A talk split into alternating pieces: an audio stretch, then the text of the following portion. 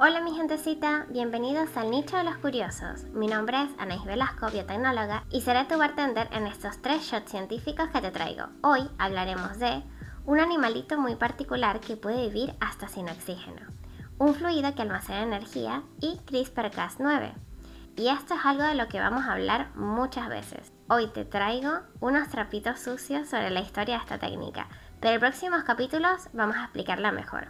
Si eres un curioso y tienes más amigos curiosos, te invito a que compartas este video porque no hay nada mejor que regalar que el conocimiento.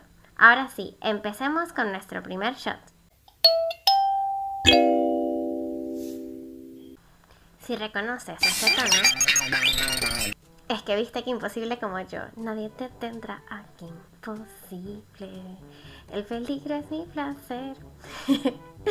y es imposible pensar en que imposible sin recordar a Rufus, la rata topo desnuda. Para mí es el mejor personaje de la serie, además que es un animal súper extraño. Pero no fue hasta ahora que me puse a investigar, no sabía lo especial que era, y es un ser extraordinario. Así que les daré un pequeño resumen de la rata topo desnuda. Bueno, lo primero es que es un mamífero que tiene un comportamiento más cercano a las hormigas y abejas, que son insectos, que comportamientos de los mamíferos. Viven en colonias donde hay una reina, obrera, soldados, exacto, como las hormigas y las abejas. Pero una de las características más impresionantes es que puede vivir sin oxígeno. Ningún otro mamífero puede estar tanto tiempo sin respirar como las ratas topos desnudas, que pueden estar alrededor de 18 minutos sin respirar. Pero ¿cómo lo hacen? Cuando no tienen oxígeno, dejan de regular su temperatura y son como los reptiles. Bajan su temperatura a la temperatura del ambiente, si ponen en riesgo sus órganos. Y así no gastan energía en mantener su temperatura constante, como hacemos todos los demás mamíferos. Obviamente no se mueven y baja su ritmo cardíaco cuando están en este estado. Entonces, en este estado de stop, empiezan a metabolizar la fructosa como las plantas. Aquí eso suena una locura, ¿no? Los mamíferos suelen metabolizar la glucosa para obtener energía, pero para hacerlo necesitan oxígeno. Por esto, cuando no hay oxígeno, estos alucinantes animales han conseguido metabolizar fructosa para obtener un poco de energía, sin necesidad de oxígeno. Es increíble. Entonces, son mamíferos que pueden no regular su temperatura como los reptiles cuando no hay oxígeno. Bueno, los reptiles no lo hacen nunca, ¿no? Pero también tienen una parte de su metabolismo como una planta. ¿Qué?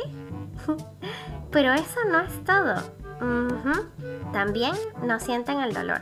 Son inmunes al cáncer y pueden llegar a vivir 30 años, muchísimo más que otros roedores. Entonces, esto hace a la rata topo desnuda un animal fantástico para investigar y quizás poder tratar enfermedades, además de investigar sobre el cáncer, la longevidad o posibles tratamientos a partir de un accidente cerebrovascular por falta de oxígeno en el cerebro. Es increíble.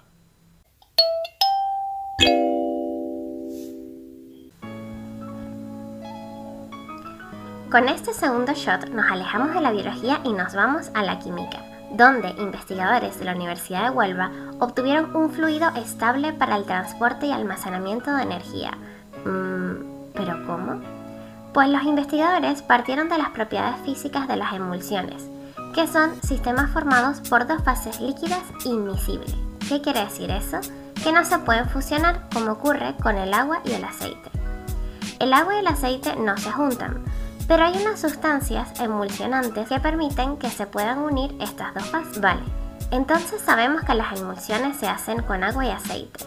Pero lo nuevo de esta investigación es que no involucra ninguna solución acuosa, o sea, ninguna sin agua, porque el agua presenta algunos problemas, como que su temperatura influye mucho en el comportamiento. Entonces, lo que utilizan estos científicos es aceite de silicona, que sería el fluido de transporte, y gotitas de un material de cambio de fase, el polietilenglicol. Este compuesto absorbe y libera energía cuando cambia de sólido a líquido y viceversa. Por lo tanto, puede almacenar energía térmica en su interior para utilizarla cuando sea necesario. Este sistema de almacenamiento y transporte es ideal para las condiciones de alta presión y temperatura. Además, tienen aplicaciones en muchos campos de la conversión, producción y almacenamiento de energía renovable.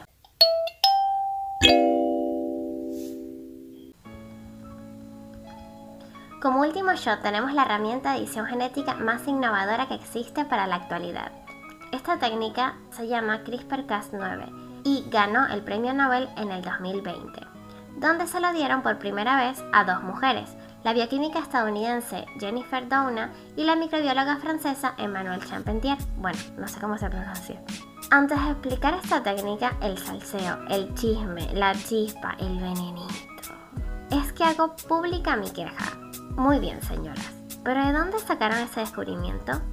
Pues resulta que en 1995 un profesor español de la Universidad de Alicante, Francisco Mojica, reportó unas repeticiones palindrómicas cortas agrupadas, irregularmente interespaciadas, en bacterias con las que él trabajaba, y eso lo denominó como CRISPR.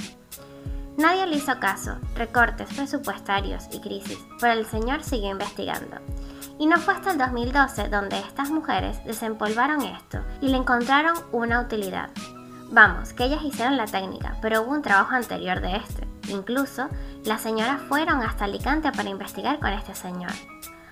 Ah, y luego en el 2015 les dieron el Premio Princesa de Asturias, que es como el Premio Nobel Español, a ellas, y no al español, ni lo nombraron. Solo un premio que se les otorgó en el banco BBVA, que fue compartido por los tres investigadores.